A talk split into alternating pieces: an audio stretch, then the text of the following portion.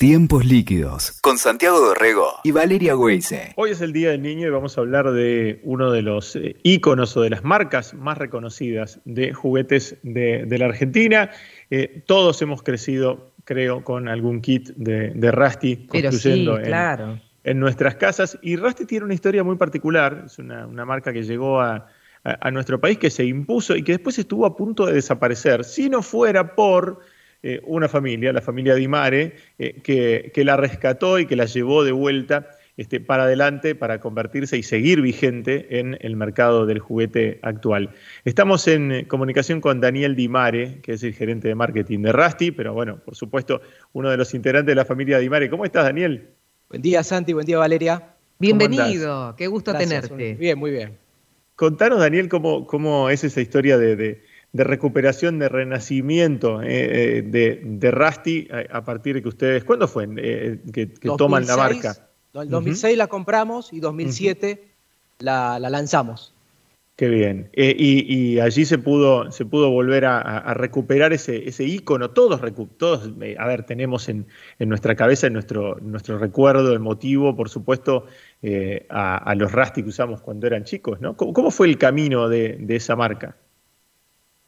Bueno, eh, Rusty original, el Rusty original se desaparece en la década del 80 y después nosotros eh, cuando empezamos a fabricar productos con marca en el 2002, ahí fue que empezamos la búsqueda del Rusty y en el 2007, después de hacer estudio de mercado y de haberla comprado, la lanzamos para, bueno, para toda Argentina.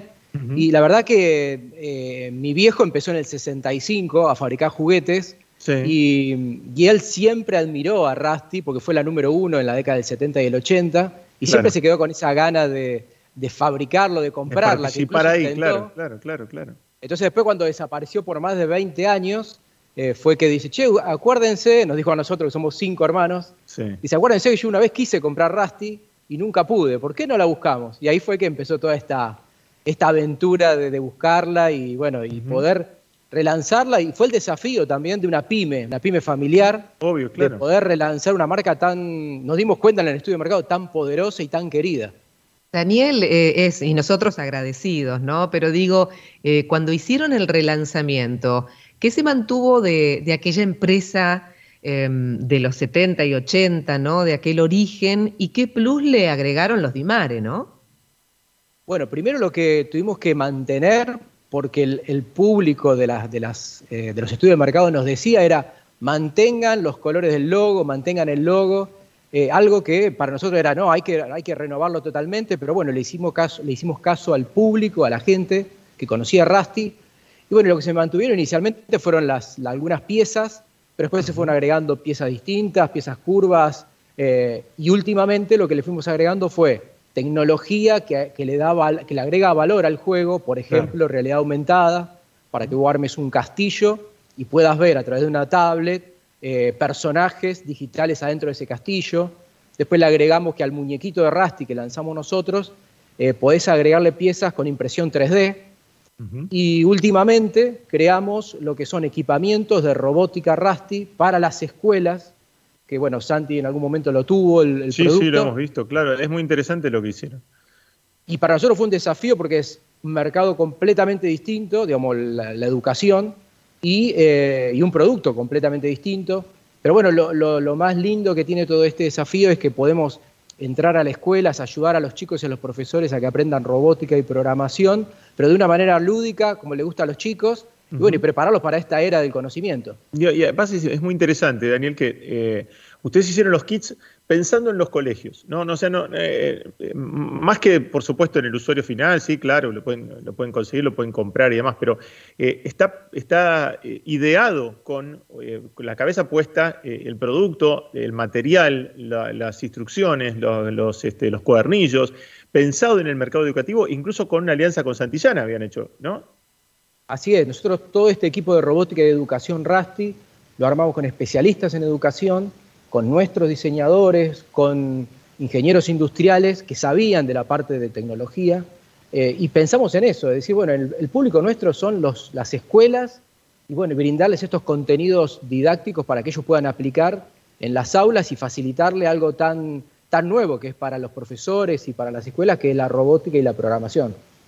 Daniel, eh, me quedé pensando, porque justamente, ¿no? Dentro de la gama de, ofertas que, fue ampliándose y se zambulló ahí la, tecnología, como veo, también está el destinatario, ¿no? El chico, y se amplía ahí también las edades, ¿no? Porque hoy la tecnología también, que pasan enseguida al celular y demás. ¿Cuáles son los focos de atención de edades donde Rasti está muy presente, ¿no? Bueno, el Rasti tradicional es un producto para chicos de 5 a 8 años, mm. eh, por eso tratamos de darles temáticas que sean atractivas para, ellos. En algún momento también hemos incluido a las cajas de Rasti algunas alianzas con, Boca Junior, eh, con, la gente de Disney para hacer productos que atraigan a ese público. Pero también lo que hicimos nosotros fue ampliar el, el rango etario del usuario de Rasti y para eso creamos un Rasti que es eh, para bebés, para chicos de 6 a 24 meses, donde los bloques son flexibles, vienen con perfume y son redondeados, para que los chicos aprendan a apilar y puedan jugar sin lastimarse si se caen. Eh, y también desarrollamos bloques para el, target de 5, perdón, de 3 a 5 años, que son bloques un poco más grandes, pero digamos más grandes que el Rasty tradicional y que sirven para, para jugar también a esa edad. Qué bueno lo del perfume, ¿eh? que una sensación nueva, porque el tacto sí, blanditos, esos rasti no tan duros, ese plástico diferente, ¿no? Pero los chicos se llevan toda la boca y el, olfato, ¿no? Empezar a explorar todas las sensaciones. Qué interesante eso. Sí, de hecho la textura de esos bloques que se llaman piago eh, es también rugosa para que los chicos tengan otra, otra textura distinta de un juguete tradicional. Claro, claro. Y, dentro de todo el, portfolio de, de Rusty, Daniel, ¿cuál es el, el, el bestseller? ¿Cuál, ¿Cuál, es el, que se, vende más? No sé si ha habido cambios a lo largo del tiempo o tenés como un caballito de batalla que siempre se vende más. No, sé cómo son esas, esas, este, ese ranking. Sí, eh, el producto que más se vende de Rusty es una línea que se llama Rusty Mix, que trae un poco de todas las piezas que, se fabrican de Rusty. Ah, trae puertas, ruedas, hélices y es unisex, que creo que se ve acá atrás mío, me parece, en el showroom. Eh, es un producto unisex y vos tenés, podés llamar lo que quieras, inclusive lo que fomentamos es el juego libre. digamos, claro. Eh, eh, de hecho se llama juego libre. Es para jugar, digamos, sin instrucciones y para estimular la creatividad como quieras. Y después hay otros de autos y camiones, hay otros que son de, bueno, de este que el castillo de fuego, que es para armar y después poder jugar con una tablet pero digamos los más eh, tradicionales son los que más se venden. Qué bueno, Daniel, eso, eso que decís, ¿no? del juego libre, de estimularlo. Hay un, momento este, ahí de, los cinco, ya te diría, de, bebés, como la línea de bebés, como decías, hasta los ocho, nueve años, que es muy necesario ese, ese contacto, esa construcción, ese que la cabeza te deja un rato, ¿no? Este, armar este, con, con, absoluta libertad. Eh, me imagino lo que debe ser de divertido para ustedes que los focus group, ¿no? Eso de ver a los chicos eh, en el momento y empezar a hacer eh, algún cambio en, alguna línea a partir de lo que ellos dicen. Debe ser tremendamente divertido, ¿no? Sí, la verdad que somos afortunados de, trabajar o jugar con, con, este rubro, porque, digamos, solo pensar en crear nuevas temáticas, ver mm. cómo los chicos juegan para, para desarrollar algo nuevo, ya uno te hace sentir, te hace sentir joven, te hace sentir niño. Y, lo, que buscamos nosotros es no solo que el chico juegue, sino fomentar esto de, crear espacios de juego entre grandes y chicos, entre poder generar espacios donde el, adulto le pueda dar tiempo de calidad a los chicos con una marca que, la conoce y que jugó desde chiquito. Claro, claro. Eh, y eh, es interesante que también dentro de eh, todo el, cambio ¿no? y, la, este, y la introducción de, la tecnología, por supuesto, se hayan, eh, hayan hecho una tienda digital, o sea, está la posibilidad ¿no? de, que, que los compres este, por, por Internet. ¿Cómo fue todo ese, eh, laburo y, cómo funcionó en, ventas durante el año pasado, donde no, obviamente estaba todo cerrado, los chicos no iban a, una juguetería, ¿no? No, no, no había posibilidad de comprar en un local? Sí, nosotros Justo lo estábamos eh, pensando lanzar para el 2020 y bueno, tuvimos que apurar todos los, todas las gestiones como para lanzarlo en el mismo abril, eh, para poder empezar a vender, porque lo que pasaba era que las jugueterías, eh, la mayoría no tenía e-commerce, no, tenía, vendía Por, por internet, Entonces lo que hicimos nosotros fue apurar y lanzar esta tienda, que principalmente lo que buscamos es que todos los productos estén, independiente del valor que tenga, estén todos los productos y que cualquier chico pueda comprar desde Ushuaia hasta Jujuy, le pueda llegar la, cajita de Rasti o las otras marcas que, tenemos. Y, lo que buscamos es esto, eh, estar disponibles y también ayudamos a las jugueterías a que puedan empezar a vender ellos por internet. Hicimos mm. cursos para, para que ellos aprendan junto a la gente de Mercado Libre, junto a la gente de tienda nube, para que ellos también puedan vender por internet y se suban a esta movida que, bueno, que se aceleró el año pasado. Y, hoy hablábamos con Santi, este, Daniel, respecto de, esto. ¿Cómo fue la venta del rubro juguetes en, medio de la pandemia? Porque em, otros no vendieron nada, pero en el, en el caso del juguete fue algo extraño que necesitábamos compensar algo con nuestros chicos que estaban encerrados. ¿Hubo algo de eso? ¿Cómo lo sintieron? Sí, inicialmente, digamos, se frenó mucho la venta, eh, pero después empezó a arrancar principalmente la venta de juegos, de juegos de mesa, pero después todo lo que fue juguetes fue un, elemento que las familias necesitaron para pasar el tiempo, para compartir este tiempo de calidad que digo y me parece que se revalorizó eh, la importancia del juguete en las casas, en los chicos, y, creo que eso se mantuvo durante todo el año y se mantiene, inclusive ahora y, hoy, que es el, Día del Niño, en este domingo va a haber muchos chicos con juguetes porque las jugueterías vienen, vienen vendiendo muy bien durante los días previos. Eh, es interesante que también eh, hicieron eh, algunos fondos para fondos virtuales para Zoom, para que los chicos tengan en su, en su Ah, sabes todo, vos sabés todo. Sí, sí. Bueno, eso lo hicimos apenas empezamos con, con, el Zoom, empezamos a aprender a usar el Zoom. Lo primero que dijimos fue hagamos algo para que los chicos también tengan su fondo de, de Rusty y bueno, y tengan clases en forma divertida inclusive. Sí, digamos.